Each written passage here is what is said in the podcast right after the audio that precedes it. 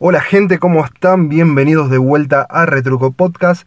Para los que no me conocen, yo soy Mauricio. Y para los que me conocen, he dado de baja los podcasts anteriores. No sé si todavía seguirá estando. Yo lo busqué y no están. Porque se me ha roto la PC y me tuve que mudar de plataforma. Obviamente, la anterior necesitaba la PC para subir los podcasts. Y ahora, este, gracias a la nueva aplicación que tengo, directamente los puedo subir desde el celular. Ya estoy en múltiples plataformas para este, publicar los podcasts, tanto como Google Podcast, Anchor, Spotify, obvio, Breaker y Radio Public. Ya habiendo dicho eso, venga intro.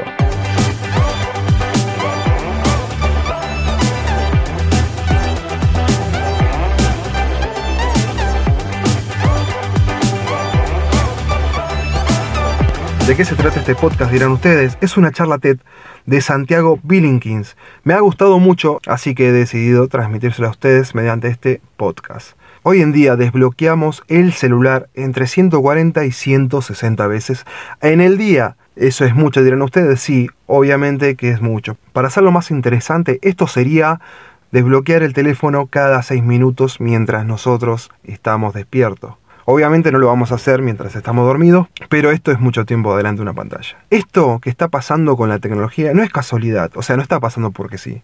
Todo esto tiene un porqué. Y escuchen esto, en la cuna de las mayores compañías tecnológicas del mundo, eso está ubicado en Estados Unidos como siempre, esto es en Silicon Valley, ahí tiene su sede el Laboratorio de Tecnología Persuasiva. ¿Qué es esto? Se preguntarán. Ahí mismo investigadores de gran nivel están viendo cómo utilizar las páginas web y las aplicaciones del teléfono, que en la mayoría usamos nosotros, obvio, para manipular lo que pensamos y lo que hacemos. ¿Qué es lo que pasa con esto? Están creando una vía nueva para manipularnos mediante pensamientos y acciones aprovechando la vulnerabilidad de nuestra mente. Es totalmente perverso. Y no es de película, esto está pasando. En una escala social, por ejemplo, están los intentos de manipular las elecciones o las noticias falsas que están circulando por todo, por todo lado, ¿no? Por ejemplo, todo esto comenzó con una expectativa de que todo en Internet tenía que ser gratuito, o sea, todo es gratis. ¿Pero por qué? Las compañías tenían que encontrar la forma de ganar dinero sin, sin cobrarles a los usuarios.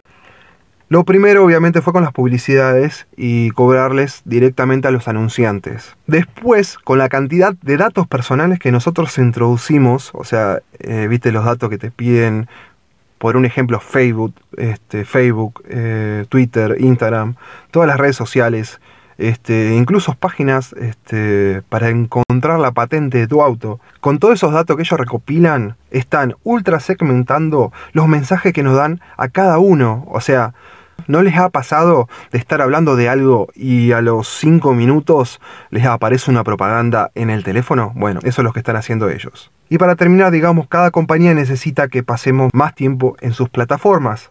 Cuando el producto que las empresas venden es tu atención, todos compiten entre todos. Eso es más que obvio. Como para darle un ejemplo a ustedes, este Facebook compite contra Twitter, por ejemplo, ¿no?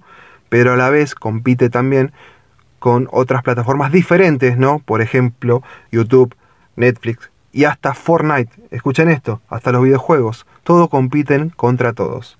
Por cada segundo que nosotros no estamos frente a una pantalla, es tiempo perdido para ellos porque no pueden vender un producto de sus anunciantes. Por eso utilizan todo tipo de trucos, eh, tanto visual como sonoro, para distraernos y sacarnos de esa rutina, de eso lo que de lo que estamos haciendo, ¿no?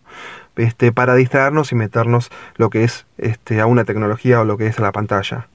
Incluso cuando estamos en otra plataforma, este, nos están llamando de otra, ¿no? Para que cambiemos, se están peleando entre ellos. Recientemente, escuchen esto, porque es bastante, bastante interesante. Recientemente el fundador de Netflix, obviamente todos conocemos Netflix, o la mayoría, declaró que su mayor enemigo es el sueño. Eso declaró el fundador de Netflix. El mayor enemigo es el sueño. ¿Qué pasa con esto? Lo que él quiere es que nosotros durmamos menos para que podamos pasar más tiempo viendo series. Por lo menos antes las compañías de cigarrillos, este, en su momento, ¿no? Obviamente que el cigarrillo es malo para la salud, se defendían o por lo menos actuaban a la defensiva. Hoy en día ni siquiera se toman ese trabajo. El fundador de Netflix nos está diciendo literalmente que él y su compañía están dispuestos a inducirnos hábitos totalmente contrarios a nuestra salud, con tal de generar más ganancias. Es algo maquiavélico, esto no es una película, esto está pasando de verdad, esto está pasando ahora. Por eso, para lograr esto, necesitan de nuestra ingenuidad y que nos metamos a las redes sociales y consumamos eh, tecnología y, consumamos este, aplicaciones y demás. Cuando nosotros vamos a comprar, o cuando ustedes, ¿no? Por ejemplo, cuando ustedes van a comprar, piénsenlo, un par de zapatillas, este, una remera, este, una computadora, ¿no? Este, no desconfían un poco como, por ejemplo, ¿por qué está tan caro? Este, che, ¿qué pasa con, este, con esta aplicación? che, ¿qué pasa con esta zapatilla? Este, los cordones no están bien, qué aplicaciones tiene esta computadora y demás, ¿no? Nos damos un poquito de desconfianza y preguntamos y preguntamos. Pero al momento de que el producto es gratis, ahí dejamos de confiar. Ahí estamos, este, ah, mira, es gratis, venga. Cuando un producto es gratis, nosotros tenemos que desconfiar totalmente. Esto está pasando, o sea, a la gente le están dando cosas gratis y la gente lo agarra. Cuando un producto es totalmente, estoy hablando de productos viniendo de estas compañías totalmente grandes. Cuando el producto es gratis, desconfíen muchachos, desconfíen. Cuando bajan una aplicación gratis, algo tiene. No, no se dejen llevar, o sea, tampoco estoy diciendo que dejemos de usar aplicaciones o que dejemos de bajar. Solamente que desconfíen y vean dónde se están metiendo. Porque para que ustedes piensen, ¿no? Da para pensar esto si las compañías están gastando millones en crear una aplicación o un videojuego o que yo, una red social, están gastando millones para hacerla y para que nosotros la usemos gratis, no, hay algo raro ahí, ¿no? Hay algo que no, no cuadra. Porque en, en estas empresas nada es gratis. Entonces, si es gratis, ¿no? Si todo es gratis, en verdad, ¿con qué estamos pagando nosotros? ¿Qué es? ¿Con qué moneda estamos pagando todo esto? Un área que ellos utilizan de manipulación es el autoestima. El uso de fotos y videos, ¿no? Que nosotros subimos es el lenguaje principal de las redes. Le da una importancia eh, ridícula, diría yo, o absurda al aspecto físico, por sobre todas las otras cosas, ¿no? Las cosas que en realidad importan. Aprovechan la fascinación que nosotros tenemos al espiar la vida ajena para impactar a los demás. O sea, eh, que nosotros subamos una mejor foto que el otro.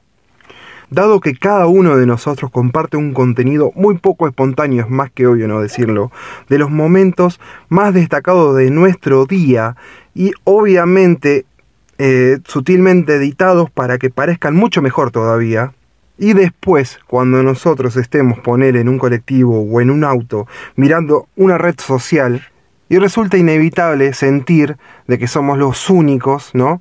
Que tenemos una vida común eh, y llena de obligaciones este, y percances. Esos que carecen de risas y de luz, como dicen en realidad las redes sociales. Esto hace inevitable la comparación con esos falsos ideales, ¿no? Que nos dejan desilusionados en la vida. ¿Y qué hacemos nosotros para romper con estos efectos?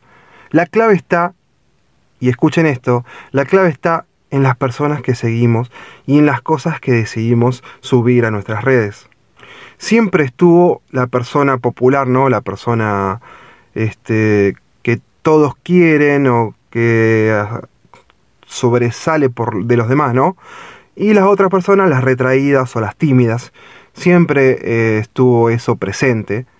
En las películas se nota mucho, ¿no? El famoso mariscal de campo en las películas y es el más popular. Y los nerds, ¿no? Que son los menos populares, siempre estuvo eso este, en todos lados.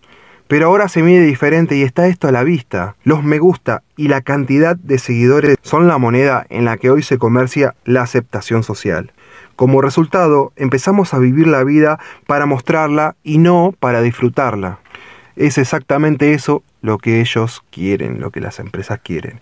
Y en este pozo narcisista en la que las redes sociales nos están metiendo, y curiosamente del cual nosotros no queremos salir porque la mayoría está este, no cómodo, o no, no le importa lo que les digan, diciendo no hace falta que suba esta foto, no, no ves que lo está haciendo para enojarte y demás, ¿no? También está el hecho de querer encontrar una pareja y ser amado, ¿no? Nos deja sumamente vulnerables en este tema. Y acá les paso un dato curioso. La Secretaría de Defensa del Consumidor de Estados Unidos demandó a la mayor empresa mundial de citas. Es obvio eh, a la cual me refiero. Escuchen esto, los acusan de aprovecharse de la desesperación de los que no pueden encontrar pareja, de ser contactados por falsos perfiles y ahí pagar para poder entrar en contacto con esa supuesta persona. Y que después de esto, al pagar, obviamente esa persona que es inexistente jamás va a devolver el mensaje. Entonces, ¿es necesario semejante perversidad para retenernos como usuarios y quedarse con nuestro dinero? ¿Es necesario hacer eso?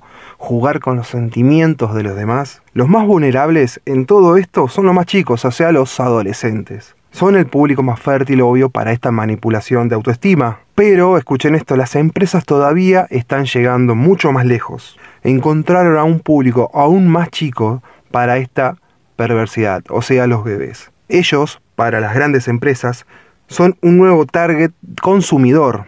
En YouTube está lleno de videos, obviamente todo el mundo sabe esto, específicamente diseñados para cautivarlos. A pesar de que las recomendaciones de la OMS, o sea, Organización Mundial de la Salud, es que los menores de dos años no pasen ni un segundo frente a la pantalla, obviamente la realidad que todos vivimos es completamente diferente. El promedio está entre dos y tres horas al día un chico de dos años. Y un tercio de los bebés utilizan pantalla desde antes de caminar. Eso se está viendo mucho hoy en día. En la etapa más crucial de los bebés, o sea, en el desarrollo del sistema nervioso o de la psiquis, este, este chupete electrónico, o sea, esta tablet, este teléfono, se convirtió en un tentador escape para los padres. O sea, que llora, le dan el teléfono, eh, grita, le dan el teléfono. Pero está reemplazando el contacto físico, está reemplazando el uso también de la palabra y de los juegos de crianzas que antes se vivían. El riesgo más grande que están viviendo nuestros chicos hoy en día no es el temprano uso de las pantallas, sino el corrimiento excesivo de los adultos. Pero ojo, esto siempre fue así. En los 40 el villano era la radio, como, como era algo nuevo. En los 60 el villano era la tele. En los 80 el villano eran los videojuegos. Y ahora es. Siempre hay algo que los mayores demonizan simplemente porque es nuevo. Pero esta vez es obvio que es diferente, ¿no? Porque si bien nosotros los seguimos llamando teléfonos celulares, en realidad son una supercomputadora ultraliviana que siempre llevamos con nosotros. Esta supercomputadora nos promete una infinidad de cosas capaz de llenar el vacío de cada instante de nuestras vidas. Y sin embargo, en esta era de supercomunicaciones, la cantidad de gente que se encuentra sola jamás fue tan alta. La cantidad de gente hoy en día con la cantidad de redes sociales, Instagram, Facebook, jamás fue tan alta la gente que se encuentra sola. No hay peor soledad que la soledad rodeado de gente. Pero entonces, ¿qué hacemos con todo esto, no? Ustedes se están preguntando, ¿abandonamos los celulares o las redes sociales? No, no hace falta. No hace falta llegar a tanto extremo, ¿no? Las ventajas que nos dan la tecnología hoy en día es demasiado como para dejarlas de una. Pero estamos en una lucha desigual, ¿no? Entre compañías muy sofisticadas, entre comillas, ¿no? Ponele, y usuarios que somos ingenuos. Como todo el mundo sabe, firmamos un contrato escrito por la otra parte sin siquiera leerlo, sin saber qué estamos firmando. Entonces, yo les digo, para nivelar esta lucha necesitamos entender cómo funcionan estos mecanismos para poder defendernos de la manipulación. Por ejemplo, si usas una aplicación de citas, ya sabemos todos cuáles son, recordá bien que el negocio de la compañía es que busques, no que encuentres. Los dispositivos de hoy en día, las redes sociales y eso, nos mantienen distraídos, impacientes y enfocados en el consumo pasivo. Pero no tiene por qué ser así. Este es el momento de abandonar la ingenuidad y lanzar una contraofensiva. Muchachos, podemos recuperar el control de nuestras vidas y a la vez poder aprovechar los beneficios que nos dan la tecnología sin quedar atrapados en ella. Aprovechemos los teléfonos móviles, la supercomputadora que nos están dando, para crear, no para consumir. Úsenlas para crear experiencias compartidas, en vez de quedar encerrados en su propia pantalla. Para terminar esto, no, en definitiva, es el desafío poner los dispositivos y las plataformas al servicio de nuestra vida, de lo que nosotros queramos hacer y vivir la vida que queremos, no vivir la vida que ellos necesitan que vivamos. Así termina este podcast de hoy. Espero que les haya gustado. Este es el primero de este nuevo retruco, así que nos estaremos viendo la semana que viene. Les mando un abrazo. Recuerden, yo soy Mauricio y esto es Retruco.